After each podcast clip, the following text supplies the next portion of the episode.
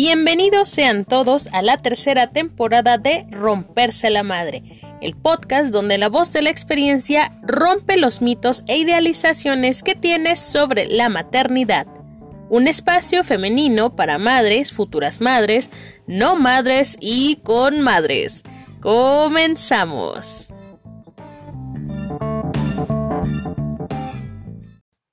Usualmente no suelo darme mucho la palabra o la voz, en este caso en el programa.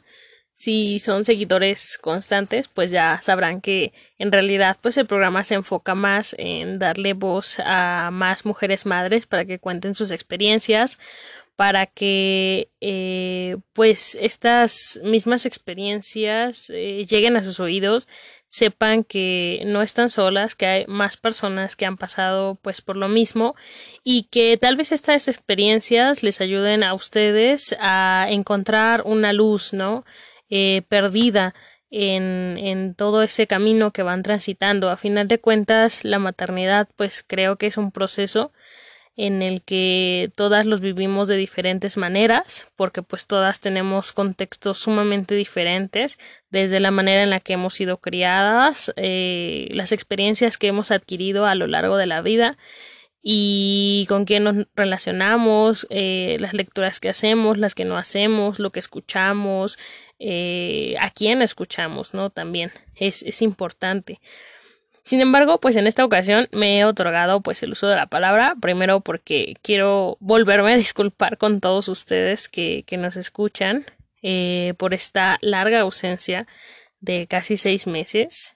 Eh, si mal no recuerdo, en mayo fue la última vez que, que estuvimos por acá. Eh, pero bueno, estas circunstancias de la pandemia del COVID-19 pues sí hicieron más complicada eh, la grabación. Y creo que al igual que mis otros últimos programas antes de que saliera eh, del aire antes de que dejara de hacer esto que es un es un gusto en realidad eh, pues sí sí se complicó no entonces eh, pedirles reiteradas disculpas eh, parece ser que este año lo empezamos con el pie derecho, al menos con respecto a volver a grabar. Sobre todo, pues por eso, ¿no? Porque esto, esta labor, esta reflexión, pues debe continuar para llegar a más de ustedes, para eh, mostrar esa luz de la que les hablaba y que sepan que, que estamos todas en esto de diferente manera. Entonces, eso por un lado.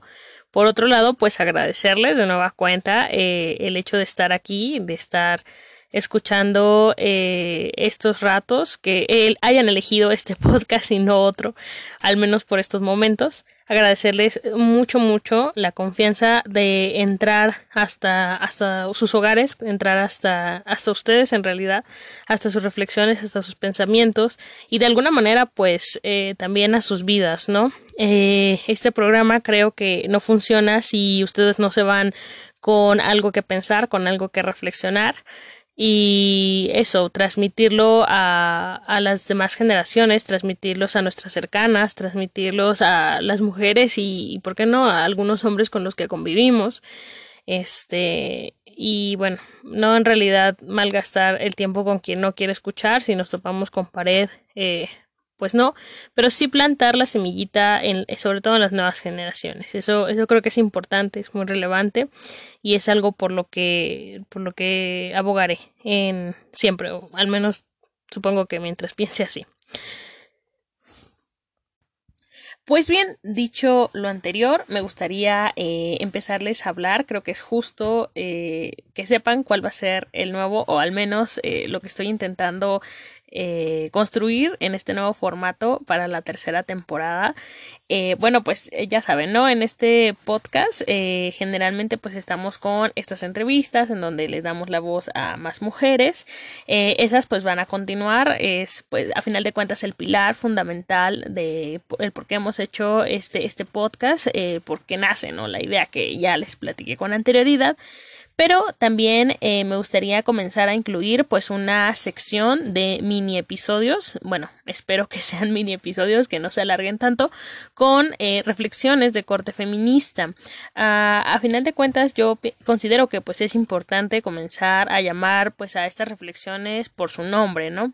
Eh, pienso que no nos puede dar miedo o seguir dando miedo el sentirnos identificadas con diferentes líneas del pensamiento feminista y que también pues debemos darnos la oportunidad de conocer esa diversidad debemos darnos la oportunidad de contraponer nuestras ideas, eh, lo que sabemos, de tener mayores argumentos quizás en nuestras charlas eh, a la hora de, hacer observaciones.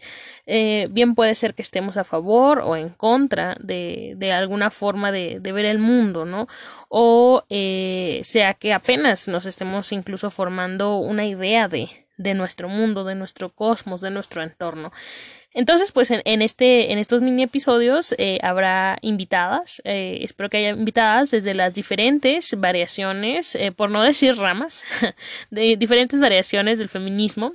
y pues también puede que en algunos episodios existan soliloquios, Mm, más que nada porque en esta pandemia me di un tiempo también de reflexión y de autocuidado. Para muchas, insisto, no ha sido sencillo, sobre todo pues para las que somos madres, eh, en esta de repente difícil tarea de ser super mamá, ¿no? De estar trabajo, escuela, hijos, la escuela de los hijos, eh, quizás, eh, no sé, cuidar a algunos enfermos. Entonces pues también fue importante para muchas que tuvimos la oportunidad de, de hacer un espacio para el autocuidado. Fue mi caso, afortunadamente. y descubrí eh, pues que necesito también un espacio, ¿no? Para mis propias elucubraciones. Y pues si estas pueden dar pie a, a una discusión, a mover el pensamiento, mm, a hacer sentir que algo quizás no está bien, que algo quizás no concuerda con lo que les digo o algo eh, se sienten, algo de lo que yo digo, pues se sienten identificadas, eh, también, ¿no? Adelante, ¿por qué no? Entonces, eh, también mucho de lo que estoy aprendiendo, no solamente en, en, clase, porque estoy terminando la, la licenciatura, em, pues que no se quede ahí, ¿no? Mucho de lo que he aprendido en clase tiene que seguir saliendo, tiene que seguirse compartiendo y, y pues eso, o sea, tener un espacio para que también pueda eh, dar pie a estas eh, mm, reflexiones propias y que si ese engrane mueve otros engranes, pues adelante, ¿no? ¿Por qué no?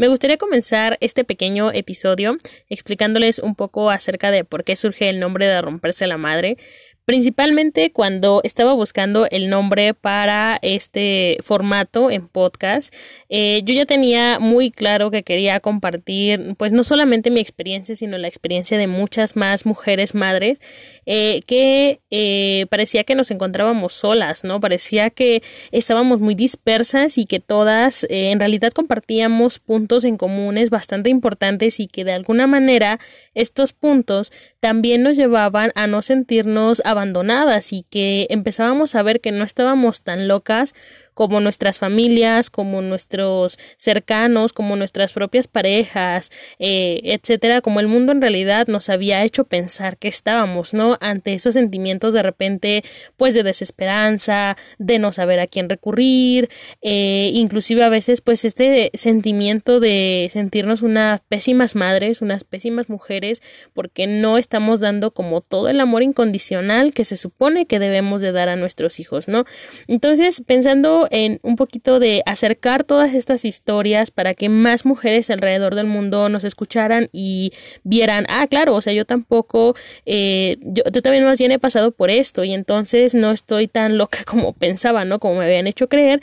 Eh, es que surge el, el formato de podcast, eh, particularmente porque, bueno, yo también soy madre, entonces de repente hacer algún video o hacer escritos, pues implica una mayor cantidad de tiempo y de edición que pudiera tener eh, en comparación pues el podcast, ¿no? Y además pensando en ese formato de que a lo mejor eh, muchas veces algunas de nosotras eh, para no sentirnos tan solas en nuestras casas ponemos el radio, ponemos la televisión, sobre todo pensando en este formato tradicional de pareja donde hay una madre, un padre, los hijos, los padres salen a trabajar, eh, pues en teoría son el pilar de la casa eh, y pues nosotras debemos quedarnos con nuestros hijos, ¿no?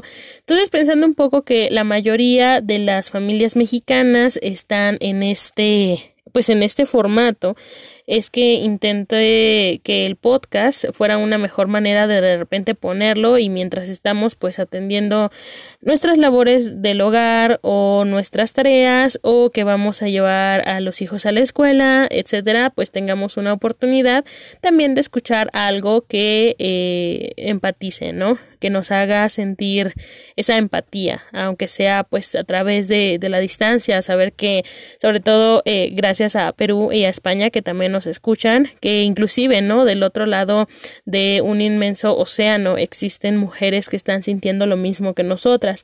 Entonces, este formato eh, se decidió, bueno, decidí titularlo Romperse la Madre porque en México es una locución verbal muy interesante en la que, bueno, utilizamos generalmente como partir o rompernos la madre o romper la madre cuando decimos que eh, hemos proporcionado una una paliza, ¿no? A alguien o una especie de golpes a, algo, ¿no? Entonces, este, sobre todo a alguien, pensando en alguien. Entonces, como decimos, ah, te voy a partir tu madre. Y es como, pues te voy a golpear de manera muy brutal. Entonces, eh, es esta misma metáfora, en realidad, de de repente cómo es que eh, la vida nos trata a las mujeres eh, madres, ¿no? Eh, en un principio lo hice pensando pues más en las madres solteras, eh, las cuales pues son muy muy burladas en, en México eh, supongo que también en el resto de América Latina por la, las conversaciones que he tenido con otras compañeras. En estos memes en estas burlas que se hacen sobre la mamá luchona mamá luchona significa en México que es una mamá que todos los días intenta salir adelante mediante muchas maneras, eh, pues para mantener a los hijos, dado que eh, el padre de, de, sus hijos, pues ha, los ha abandonado, ¿no? Entonces, eh, pero de repente es esto, es como, ¿por qué las burlas se voltean hacia nosotras? O sea, pareciera que, que por parte de, de la sociedad eh, por parte de, de todas las personas que nos rodean, que se supone que debieron de estar ahí, debieron de apoyarnos, pues en realidad pareciera que, que eso, ¿no? Que, que nos quieren partir la madre, o sea, que nos quieren proporcionar una paliza más brutal, pues por no cumplir este estándar en donde no pudimos estar o, establecer una pareja monogámica eh, tradicional conservadora de mamá, papá e hijos, ¿no? Siendo que la gran mayoría de los casos, pues en realidad eh, se trata de un sistema patriarcal en el que eh, dice que cuáles son las cualidades que las mujeres madres deben tener, cuáles son las, las características que los varones como padres deben, deben también de conservar. Y entre ellas pues está el que no se ve o no se juzga con la misma vara a los varones que a nosotras las mujeres. Si ellos cometen abandono, pues es como lo más natural, ¿no? Lo más normal. Y parecemos que, que las palizas, que las putizas, los golpes, como decimos aquí en México, y ya próximamente hablaremos también de, de la terminología que deriva eh, en todo este bagaje lingüístico que tiene que ver con madre y por qué. Espero hacer otro minisodio sobre eso. Este, pero pareciera que todos esos golpes de la vida, pues en realidad no los llevamos nosotras y adicionalmente a eso, tiene que haber un castigo social para eh, seguirnos condenando, ¿no? Entonces, por eso surge el nombre de romperse la madre, eh, más que como si una sociedad o si eh, nuestras familias, nuestras parejas quisieran cargarnos el peso a, nuestra ya difícil tarea de, crianza, eh, pues aparte es el salir, ¿no? Todos los días a enfrentarse a estas a estas burlas, a estos escarnios sociales, en donde pareciera que nosotras en realidad pues ya no debemos de gozar de nuestra propia vida, de nuestra propia libertad, de que pareciera que en realidad somos objetos para, para el cuidado y la crianza, ¿no? Siendo que en realidad, pues, eh, los hijos solo pueden estar bien si nosotras nos encontramos bien. Si nosotras eh, estamos felices, si nosotras podemos tener una inteligencia emocional, una estabilidad económica, eh, pues nuestra, nuestra salud mental también estable, pues transmitimos eso a nuestros hijos. No siempre es sencillo, en realidad, y sobre todo en América Latina, pues la gran mayoría de nosotras sí es complicado tener que equilibrar pues todas estas condiciones porque la gran mayoría de nosotras pues sufrimos de condiciones económicas pues bastante eh, limitadas y por eso es, es importante que, que este, esta idea de, de cumplir con ciertos estándares sociales con respecto a lo que significa ser una buena madre, con todas las comillas del mundo, pues en realidad es una idea muy romantizada, es una idea que se ha llevado a un estándar tan elevado, tan deidificado, y que tiene que ver mucho con las cuestiones religiosas que en nuestra querida América Latina se dan. Es alcanzar o intentar alcanzar el estatus cercano a la Madre de Dios eh, en un plano que en realidad es imposible porque pues nuestra, nosotras somos seres humanos. Entonces, como no lo alcanzamos, como no somos esas deidades, pues evidentemente hay ese, ese escrutinio social constante en donde a nosotros se nos pone esa marca de la madre tiene que ser una mujer que eh, se rompa la madre por los hijos, que se rompa la madre por la familia, que ella tiene que anteponer su propia estabilidad para que los hijos salgan adelante, ¿no? Y vienen estos señalamientos sociales de, oye, mira, es que está saliendo los sábados, o sea, qué inconsciente es esa mujer al dejarle los hijos encargados un rato, pues a su mamá, que generalmente también son las abuelas las que nos apoyan mucho. Pareciera en realidad que esto se, se, se apoya, ¿no? En, en las mujeres de nuestras casas y lo vemos. Y viene este, este reclamo social, o sea, en realidad, ¿dónde, ¿dónde está la madre, no? ¿Por qué está dejando a los hijos con la abuela? ¿Por qué se sale a divertir? Ya tiene un hijo. Cuando en realidad, insisto, nosotras como seres humanos también tenemos la, el derecho, la posibilidad de estar bien con nosotras mismas, para poder estar bien con nosotros, con nuestros hijos, para poder tener métodos de crianza mucho más saludables, y que en un futuro eh, yo espero, tengo la quizás eh, eh, la, esperanza muy firme de que este tipo de pensamiento con respecto a la deidificación de la madre pues cambie, ¿no? Que no somos vírgenes Marías, no somos madres divinas, no somos gente que no tenga sentimientos o que estén simplemente dedicados a, al hogar y que no tengamos mm, sueños más allá, ¿no? O que nuestros cumplimientos eh, como mujeres se vean eh, completados, valga la redundancia, a partir de que somos madres, ¿no? No es nuestra meta final y tampoco nuestra vida se acaba con eso. En México muchas veces he escuchado la frase de ya ha hecho su vida a perder cuando alguien tiene un hijo. Y lo cual es curioso porque cuando yo me embaracé y que tuve un embarazo temprano, un embarazo joven, adolescente en realidad, eh, yo pensaba que se referían a, eso, ¿no? Que eran unas condiciones pues muy difíciles para un adolescente y que pues sí, o sea, mi vida iba a cambiar radicalmente y jamás iba a volver a ser la misma.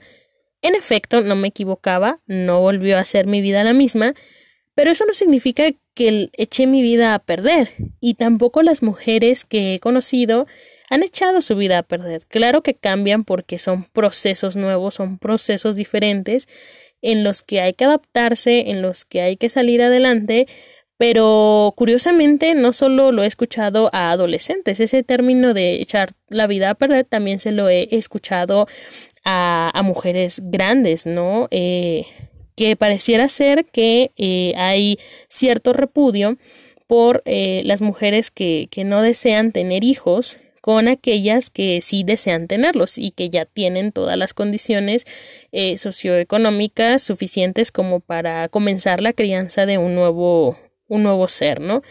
Lo cual de hecho también eh, me lleva a hacer estos minisodios o mini episodios eh, porque considero que de repente en el movimiento feminista se nos está olvidando mucho eh, la cuestión de la maternidad y eso no podemos dejarlo de lado, sobre todo tratándose pues en temas eh, como la legalización del aborto, ¿no?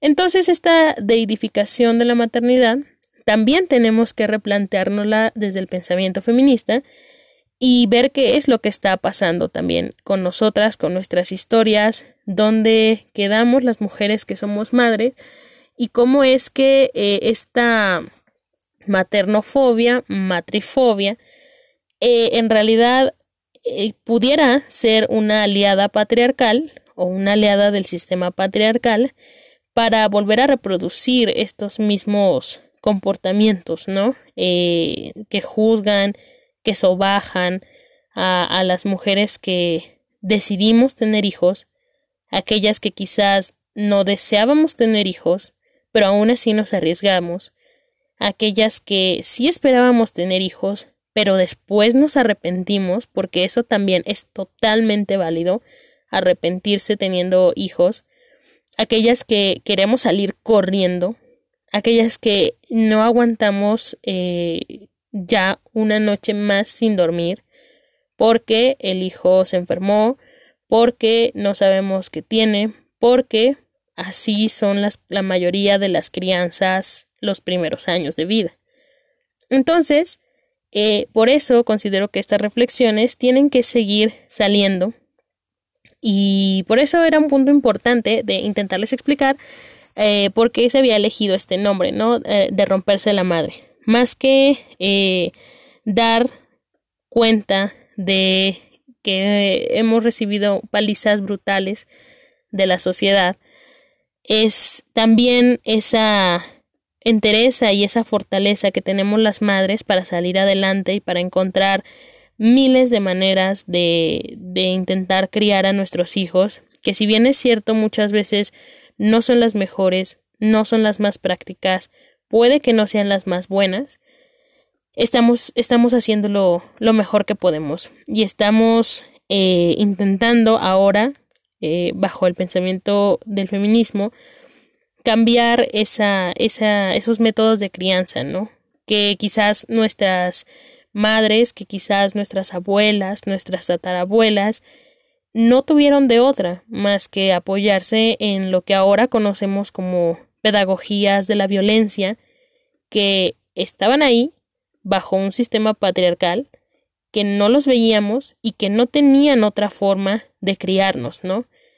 mujeres que fueron raptadas, que fueron violadas y que a los 12, 13, 15 años, 16 ya tenían eh, 5, 6 hijos, 12 y que son nuestros tíos, que son nuestros, nuestros, nuestros descendientes cercanos, ¿no? Nuestras mamás, nuestros papás y que afortunadamente vamos viendo con mayor claridad pues todas estas diferencias, ¿no? Entonces el nombre trata más bien de ser una, una especie de reconocimiento, pues a todo lo que hemos venido haciendo con las labores de crianza y que tenemos que seguir reflexionando al respecto, hacia dónde va, va todo eh, nuestro, nuestro camino en el feminismo como madres, eh, y, y, pues las posibilidades que tenemos, ¿no? También con ello. Entonces, bueno, esto para no alargarlo tanto y que justo sea un minisodio, eh, aquí lo dejo. Cualquier reflexión también es siempre bienvenida al grupo de la página del Centro de, de Mujeres de las Américas México. Ya saben que pues este podcast se escribe a ese centro en el que tenemos pues varios proyectos, ¿no? Ahí échenle un vistazo a las páginas en Facebook. Eh, tenemos varios proyectos, eh, no solamente de política, de empoderamiento de niñas, eh, este de maternidad aquí en México. Tenemos mm, también talleres de lectura.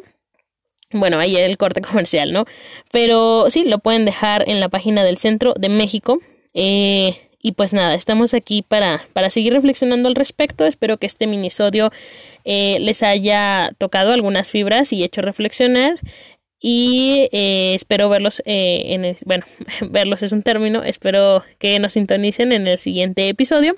Tendremos la participación de nuestra amiga y compañera Jazz Díaz quien nos contará pues un poco de, de su historia a propósito de eh, de la pérdida de las maternidades perdidas de las maternidades por muerte perinatal. Esperamos que nos sintonicen y muchísimas gracias